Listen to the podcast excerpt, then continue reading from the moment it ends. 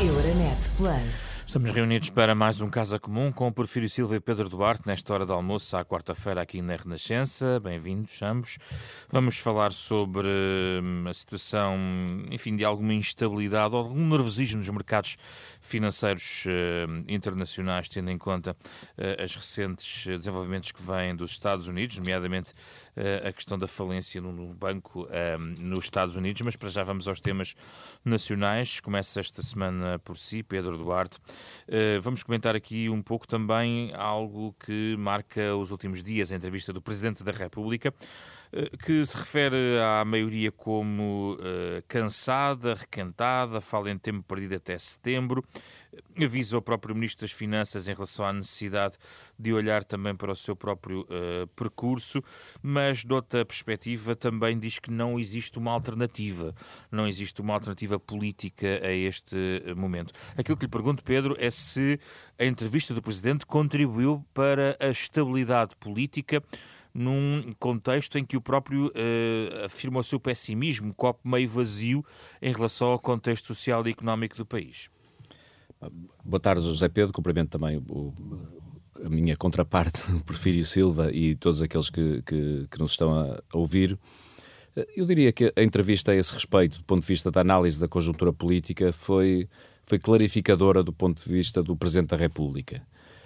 Isso parece-me importante para que, de facto, a, a relação que, eh, que tem sido sublime, eu acho exemplar, eh, entre aquilo que é o sentir da população portuguesa e aquilo que é a expressão de, de, de, do posicionamento político do Presidente da República, que eu, eu creio que tem havido uma comunhão um, exemplar desde o, desde o início do seu primeiro mandato. É importante que isso não se perca eh, e nesse sentido eu acho que o Presidente acabou por expressar um pouco aquilo que é um sentimento popular.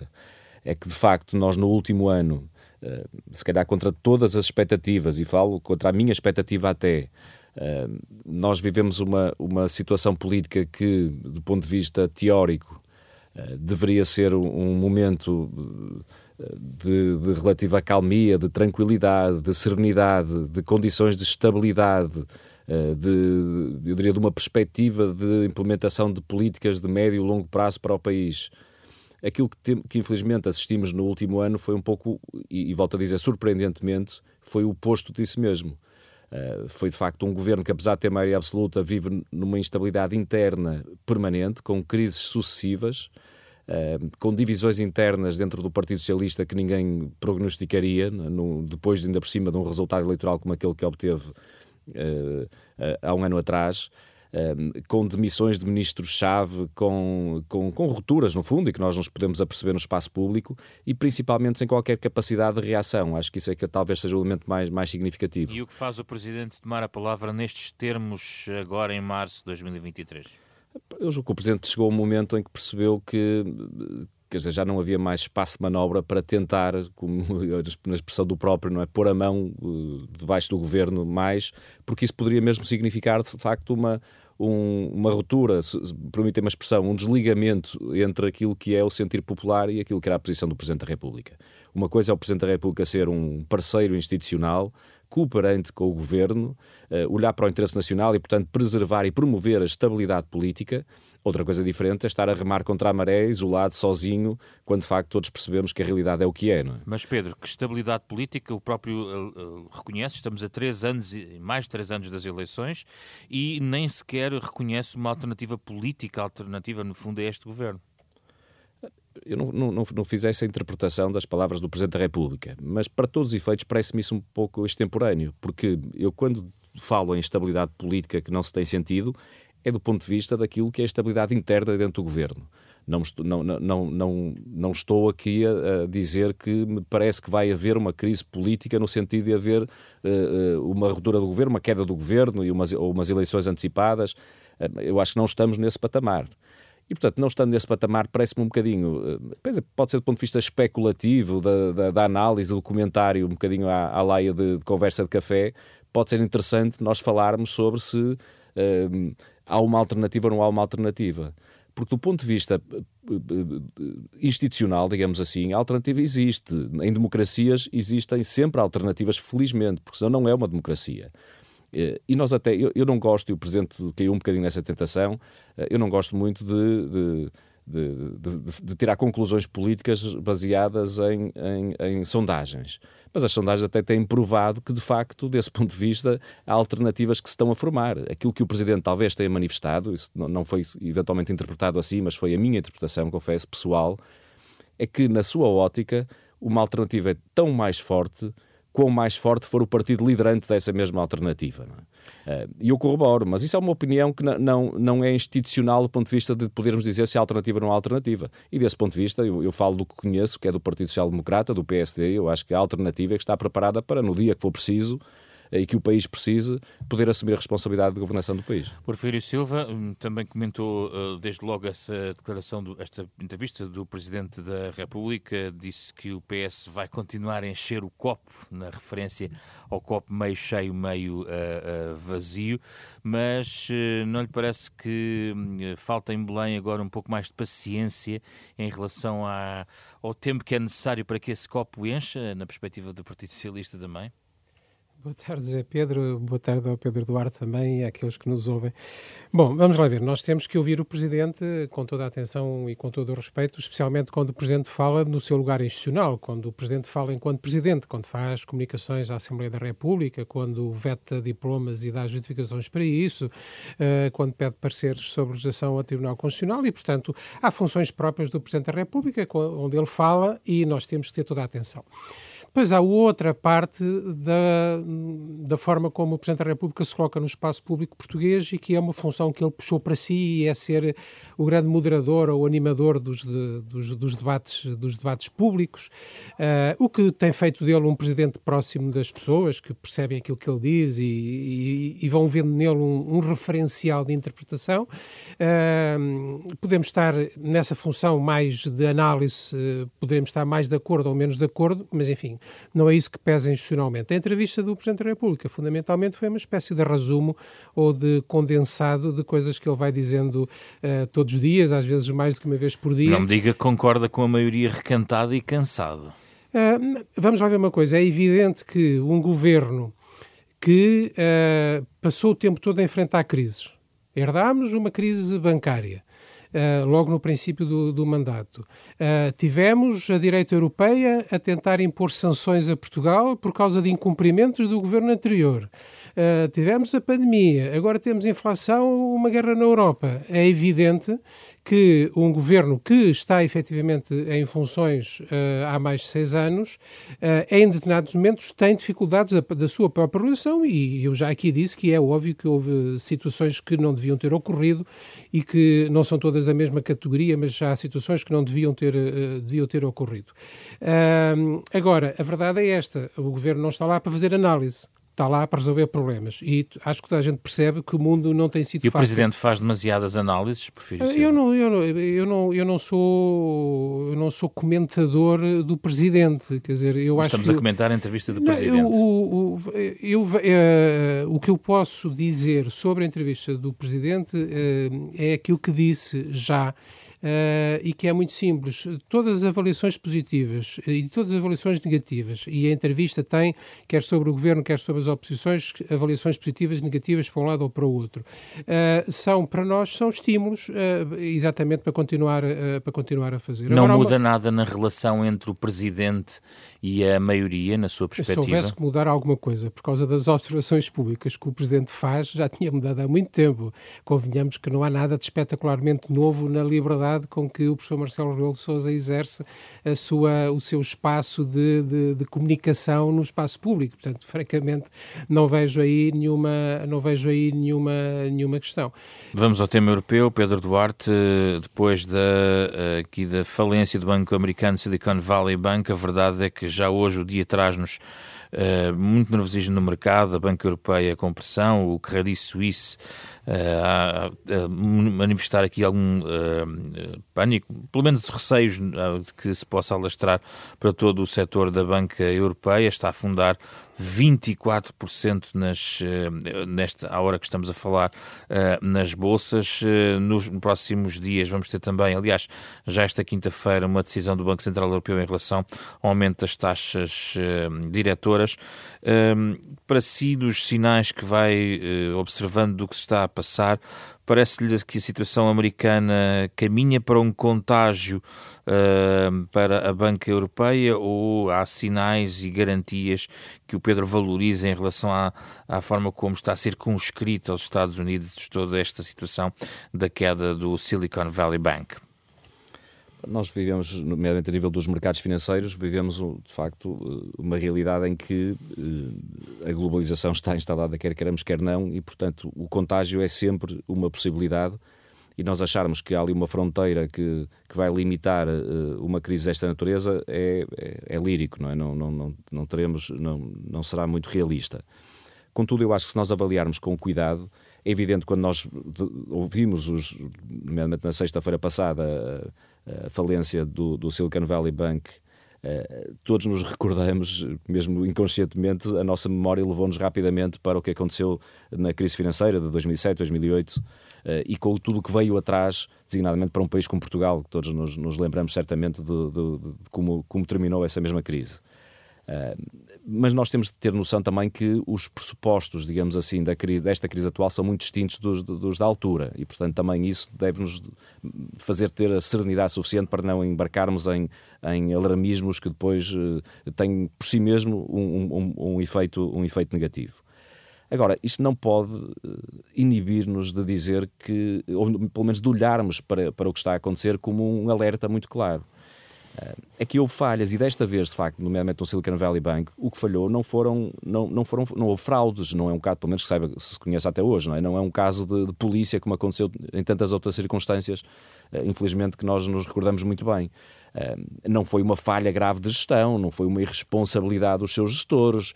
Portanto, tudo foi feito dentro da, da absoluta normalidade e caucionado como tendo sido uma atitude correta por parte da gestão do banco. O que falhou aqui, isto é que é importante, o que falhou aqui foi, foi essencialmente duas coisas. Em primeiro lugar, a política monetária norte-americana, portanto, uma subida abrupta, eu acho que podemos dizer excessivamente abrupta das taxas de juro, teve um impacto na economia. Uh, e, portanto, às vezes há, nós temos assistido que há um certo autismo por parte dos, dos, do, do, dos bancos centrais que olham para uma, uma teoria livresca que dá um determinado resultado no, no Excel, mas que depois na economia real tem de facto um impacto completamente diferente. Este é um bom exemplo disso mesmo. E em segundo lugar, falhou a política regulatória.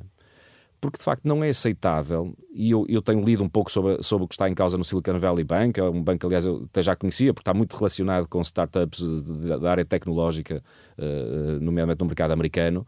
Uh, quer dizer, as pessoas não podem estar sujeitas. Nós todos temos de esperar que as entidades regulatórias e reguladoras, nomeadamente no, no, no, na área financeira, que zelem, de facto, pela garantia, pela, pela eh, confiança e a fiabilidade deste tipo de instituições. Os depositantes, que de facto, eh, aparentemente e bem, vão ser salvos pela, pela administração Biden, não é que já tomou essa decisão, mas quem deposita os seus, as suas poupanças, eh, quem, quem tenta, no fundo, depositar aquilo que, é, que, que são os dividendos da, da, sua própria atividade produtiva é? e inovadora, ainda por cima, como é neste caso, dentro de um banco, tem que ter garantias de que tem a mínima condições de, de, segurança relativamente a esses, a esses mesmos investimentos e poupanças. Ora, se não é as entidades regulatórias que, que, que, que, cumprem esta missão, quem é que pode ser? E de facto isto não pode acontecer. O, o, o, o presidente da Fed, portanto o Banco Central no fundo americano, dias antes de, de, desta falência, no Congresso americano, eh, afirmava com toda a segurança de que estava tudo perfeito no sistema financeiro e tudo altamente seguro. E um banco depois cai passado uns dias. Não é? E portanto eu acho que aí nós temos. Isto deve-nos fazer refletir, porque eu estou a falar do, do, do exemplo eh, norte-americano, mas infelizmente isto não é diferente noutros, noutras regiões, nomeadamente na europeia. Uh, e, e portanto eu acho que era muito importante que houvesse uma reflexão profunda porque eu percebo que os bancos centrais têm como missão fundamental a estabilidade financeira, o controle da inflação, mas se não olharem para o, o, impacto da sua atitude noutro tipo de, de, de vertentes económicas, designadamente na economia real, na vida das empresas, na vida das pessoas, nós infelizmente vamos ter resultados que não são positivos e andamos de crise em crise e de instabilidade em instabilidade. Porfírio Silva, os bancos europeus perderam mais de 120 mil milhões de euros em bolsa desde o dia 8 uh, desde, antes da falência do banco americano Silicon Valley Bank. Isto deve ser suficiente para colocar algumas eh, campainhas de alarme a tocar ainda mais. Eu, não, não é certo neste momento que possa haver alguma repercussão importante daquilo que está a passar no sistema bancário americano do lado, do lado da Europa, embora isso não, não, não deva ser excluído.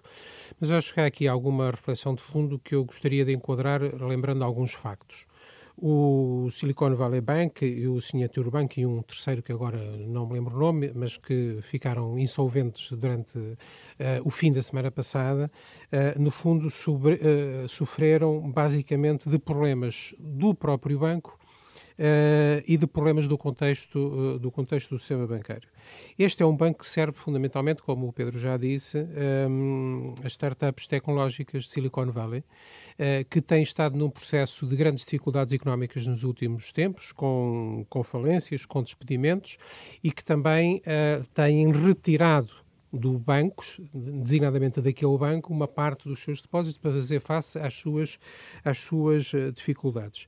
Por outro lado, há também o impacto da política monetária, eh, com, como o Pedro já disse, eh, eh, uma aceleração muito grande do aumento das taxas de juro, um impacto negativo na forma como o banco estava a, a ser gerido. Um banco com uma diversificação muito fraca da sua carteira de títulos, com uma, um grande peso das, das obrigações do Tesouro, portanto, dívida pública, que se desvalorizaram muito no contexto desta, desta subida das taxas de juro. E basta cada um pensar tenho umas obrigações uh, compradas há algum tempo que me dão 0,% de juro e agora estão no mercado obrigações que me dão 3 ou 4% de juro e, portanto, a minha tendência é despachar essas obrigações uh, que valem pouco e comprar obrigações novas. Ora, percebendo isso, o banco começou a despachar obrigações. Começou a vender, a vender a preço de saldo, porque senão elas não eram compradas. Portanto, começou-se a perceber que estava a vender com perdas. Os clientes, os depositantes, começaram a perceber que o seu banco estava a vender com perdas, começaram a antecipar que isso ia dar problemas. E lá está uh, o, o, velho, o velho circuito. Vou lá, tiro o meu dinheiro, um banco tem, enfim, pode ter 10, 15% em cofre daquilo que tem em, em, em compromissos e, portanto... Este era há, demasiado pequeno? Uh, porque há os demasiado já, grandes para falir. Isso é uma questão interessante que já lá vamos, é um dos pontos que eu queria, que eu queria sublinhar. E, portanto, há aqui um fator de combinação da política monetária com a vida económica real, uh, que é uma coisa que há décadas o mundo ocidental uh, lida mal que é como é que a atividade financeira realmente se relaciona com a atividade económica real e às vezes a atividade financeira serve mais para explorar quem produz do que para apoiar quem produz. Só um minuto, só para perguntar ao Pedro Duarte, já volto a si, prefiro Silva, para fecharmos, uh, o Banco Central Europeu eh, deve aumentar as taxas em 50 pontos base esta quinta-feira. Na sua perspectiva, este, este, estes últimos acontecimentos poderão mexer nesta intenção sinalizada pelo BCE e de resto eventualmente antecipada pelos mercados? Muito muito rapidamente. Eu não tenho uma bola de cristal, e nomeadamente quando estamos a falar do, do Banco Central Europeu. Muito é, menos. É, muito menos, exatamente. Mas, acho, mas posso dar a minha opinião, rapidamente. Eh, eu tenho, e falo agora a título pessoal, é? eu tenho as maiores reservas que de facto esta tese que nos mostra que eh, eu dizia até simplista, não é? De que, ok, a inflação está alta, é preciso controlar a inflação, vamos subir as taxas de juros e está resolvido porque de facto os impactos uh, marginais e acessórios são de tal ordem que me, como se está a ver, aliás, não é? E acho que este sin sinal, embora seja muito específico do Credit Suisse, não é? Que é um, banco com características muito especiais, com problemas de outra natureza também, mas de facto podem ter um efeito contágio se nós não olharmos para este problema. Já para não dizermos os problemas sociais que este aumento das taxas de juros estão a trazer eh, e só olharmos para aquilo que é, que é o impacto, ou, melhor, uma tentativa de descida de inflação, que ainda por cima eu tenho as maiores reservas que, que venha, nós já discutimos noutras semanas isto, que tenha a ter um grande impacto estas, este, este aumento das taxas de juro, e eu acho que era muito importante que o Banco Central Europeu abrisse, digamos assim, o seu espírito e a sua mente para tentar olhar para novas abordagens e, e novas perspectivas de, de, de, abordagem para este problema. Prefiro Silva, o seu remate. Eu estou, de, eu estou de acordo com isto que disse o Pedro agora. Aliás, penso que o Pedro tem estado a fazer uma evolução positiva na, na, análise desta, desta questão, mas eu acho que valia a pena olhar para a resposta que a administração, que as autoridades americanas deram a esta crise e fazer aqui alguma interpretação. Desde logo, não há resgate dos acionistas. Portanto, uh, o dinheiro deles literalmente ardeu. Uh, o que há é a proteção dos depositantes. Portanto, tal como nós temos uma, uma, uma garantia até 100 mil euros nos depósitos, os Estados Unidos têm até 250 mil dólares. Uh, a, a, decisão foi garantir todos os depósitos, qualquer que seja o seu valor. O que tem desde logo um problema, porque este fundo de garantia é alimentado pelos bancos privados e trata-se agora de saber como é que isso se resolve, não só agora, mas, como pro, mas também para o futuro. Sobre o BCE. E depois, e depois por outro lado, uh, sobre o BCE, eu repito aqui o que disse o Pedro. Porfírio Silva, Pedro Duarte foi o caso comum desta semana. Euronet Plus. Milano. Zagreb. Sofia. Euronet Plus, a rede europeia de rádios para compreender melhor a Europa.